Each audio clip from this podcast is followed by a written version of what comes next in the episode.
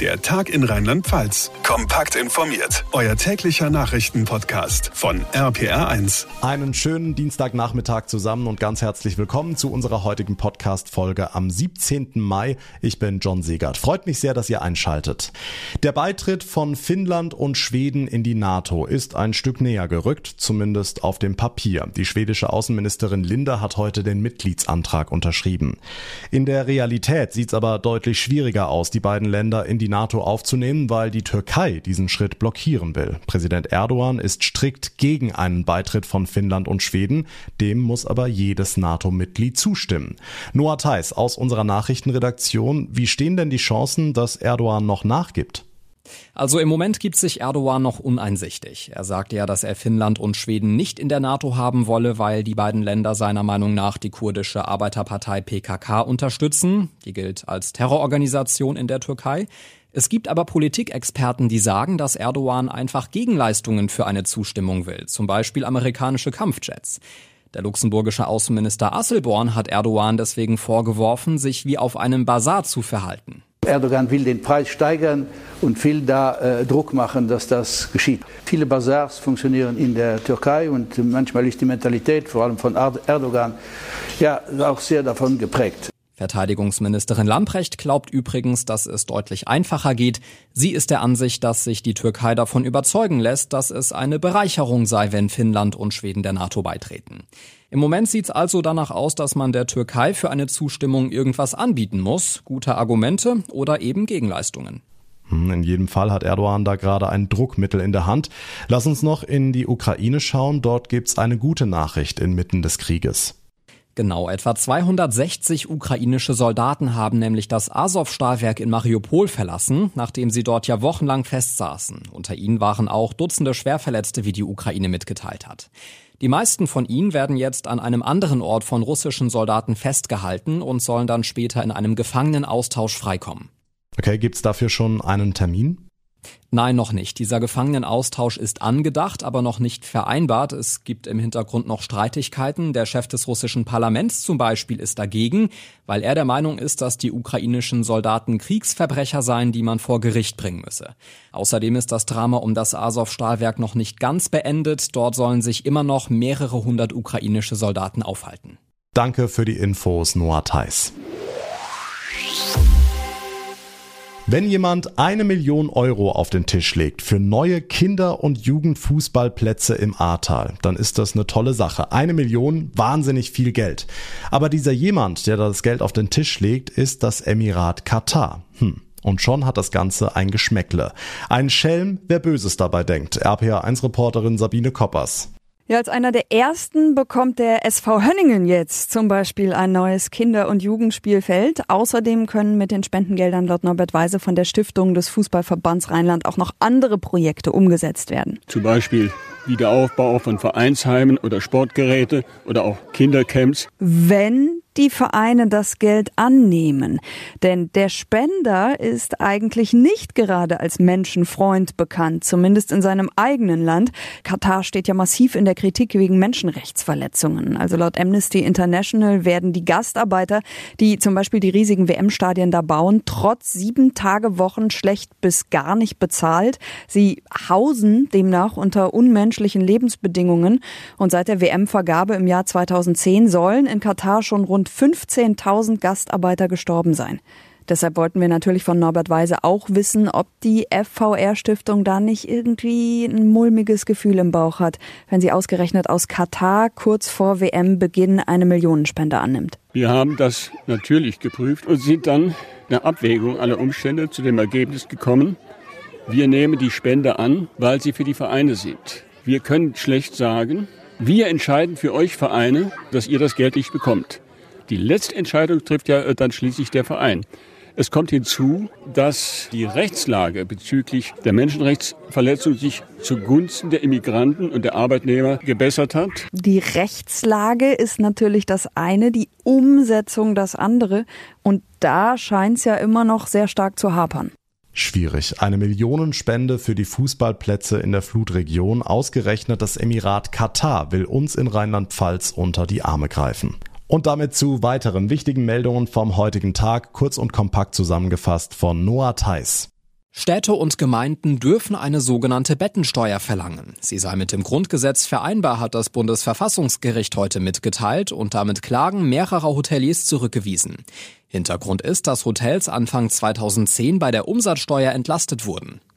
30 Prozent aller Studierenden in Deutschland sind von Armut betroffen. Das hat die Paritätische Forschungsstelle mitgeteilt. Von alleinlebenden Studierenden sind sogar vier von fünf von Armut betroffen. Die Autoren der Studie fordern deswegen weitreichende BAföG-Reformen, gerade wegen der aktuellen Preissteigerungen. Der nächste Trainer in der Fußball-Bundesliga muss gehen. Hoffenheim trennt sich von Sebastian Hoeneß, das hat der Verein heute bestätigt.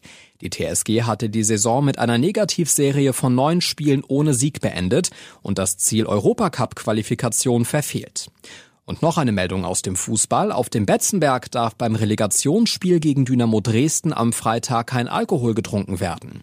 Die Stadt Kaiserslautern hat ein Alkoholverbot ausgesprochen. Die Polizei stuft die Partie nämlich als Hochrisikospiel ein.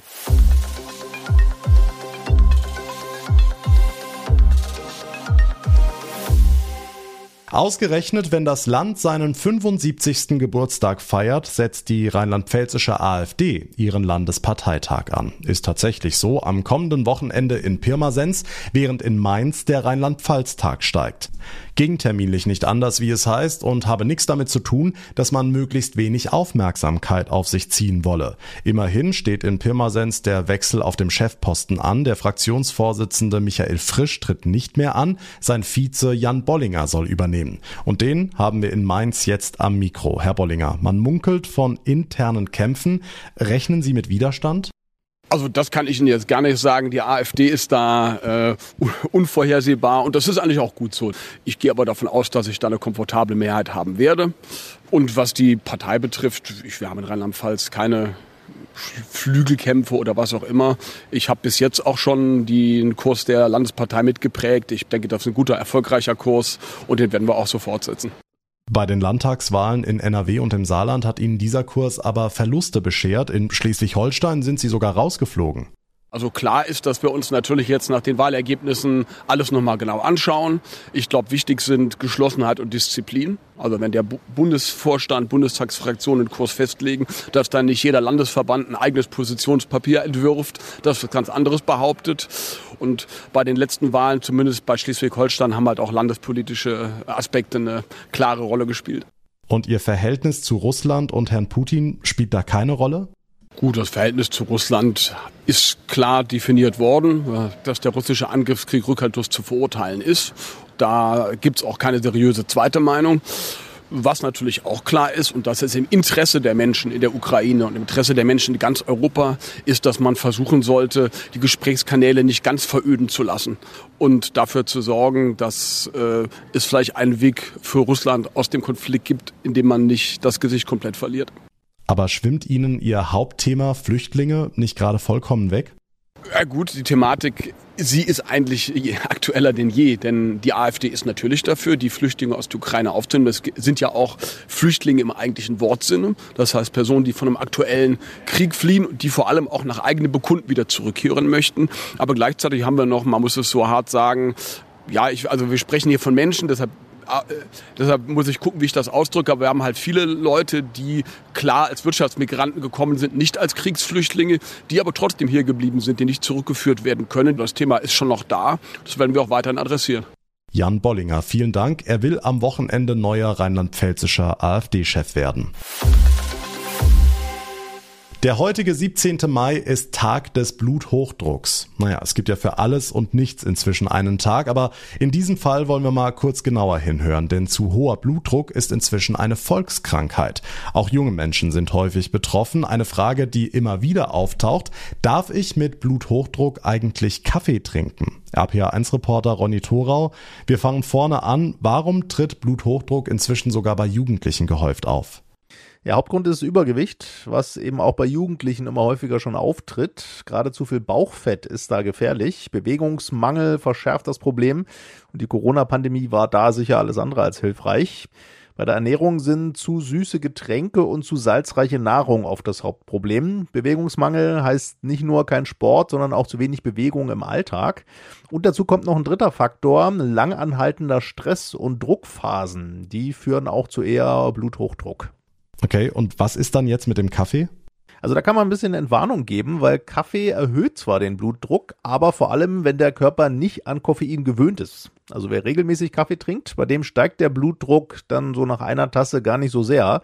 Und diesen Gewöhnungseffekt, den erreicht man schon nach ein bis zwei Wochen regelmäßigem Kaffee trinken. Die Deutsche Herzstiftung empfiehlt, wer sein Herz schonen will, der sollte so maximal 400 Milligramm Koffein pro Tag zu sich nehmen. Das sind vier bis fünf Tassen. Gut, da liege ich noch im grünen Bereich. Wie sieht's denn mit anderen Wachmachern aus? Tee zum Beispiel. Also dieser Gewöhnungseffekt, dass unser Körper den Blutdruck gar nicht so sehr hochfährt, der funktioniert nicht nur bei Kaffee, sondern auch bei grünem Tee und bei schwarzem Tee zum Beispiel, wer das besser verträgt oder lieber mag. Abgeraten wird aber von sowas wie Koffeintabletten. Solche Wachmacherpillen, sagt die Deutsche Herzstiftung, können sich anders als Kaffee durchaus ungünstig auf den Blutdruck auswirken. Und wer seinen Blutdruck so regelmäßig im Blick behalten und messen muss, der sollte das vor der Kaffeepause machen oder rund 30 Minuten danach, damit die Werte nicht durch den kurzzeitigen Kaffeeeffekt verfälscht werden der Tag des Bluthochdrucks heute. Und zumindest was Kaffee oder Tee angeht, geben Fachleute inzwischen Entwarnung. Danke für die Infos, Ronny Thorau. Rheinland-Pfalz feiert also seinen 75. Geburtstag und wir feiern mit beim Rheinland-Pfalz-Tag in Mainz. Freitag geht's los, drei Tage lang mit vollem Programm und auch die Kirchen feiern den großen Landesgeburtstag. Sven Hergert aus der RPA1 Kirchenredaktion, was erwartet uns denn am Wochenende in Mainz? Ja, zum Beispiel die Glockenausstellung in der Karmeliterkirche. 20 Glocken sind da aufgebaut und jede hängt in so einer Art Mini-Glockenstuhl. Denn so kann, wer mag, die Glocken zum Klingen bringen. Kleine Glocken und richtig schwere Oschis ist schon was Besonderes, denn so nahe kommt man Glocken ja sonst eigentlich eher selten. Auch schön für Familien eine Schatzsuche im Dommuseum. Siegfrieds Geheimnis heißt die. Es geht auf die Suche nach wilden Tieren, Fabelwesen und einem Schatz. Ja, und das Gute ist, diese Schatzsuche könnt ihr machen, wann immer ihr wollt, sagt Birgit Kita vom Dommuseum. An der Kasse des Museums kann man sich eine Geheimnisbox abholen mit Fragekarten. Damit geht man durch das Museum und durch den Dom. Und am Ende steht dann eben Siegfrieds Geheimnis. Ist geplant als Familienspiel und als Familienschatzsuche. Noch mehr ausprobieren und entdecken geht auf dem Liebfrauenplatz. Die Caritas hat einen großen Stand aufgebaut, jeden Tag mit anderem Schwerpunkt und anderem Programm, sagt Tanja Greitens. Am Freitag haben wir beispielsweise einen Graffiti-Künstler bei uns am Stand. Er bietet Graffiti-Workshops an. Das heißt, man kann bei uns Leinwände besprühen oder auch Stofftaschen kreativ gestalten. Außerdem haben wir am Samstag ein Glücksrad bei uns am Stand. Das haben wir in diesem Fall die Spirale der Wohnungslosigkeit genannt. Es gilt, Fragen zu beantworten. Es gibt aber auch kleine Gewinne bei uns.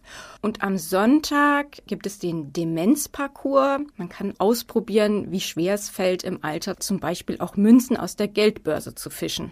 Da ist garantiert auch was für euch dabei. Das komplette Programm am Rheinland-Pfalz-Tag in Mainz findet ihr auf der Seite unserer Kirchenredaktion rpa1.de slash himmlisch.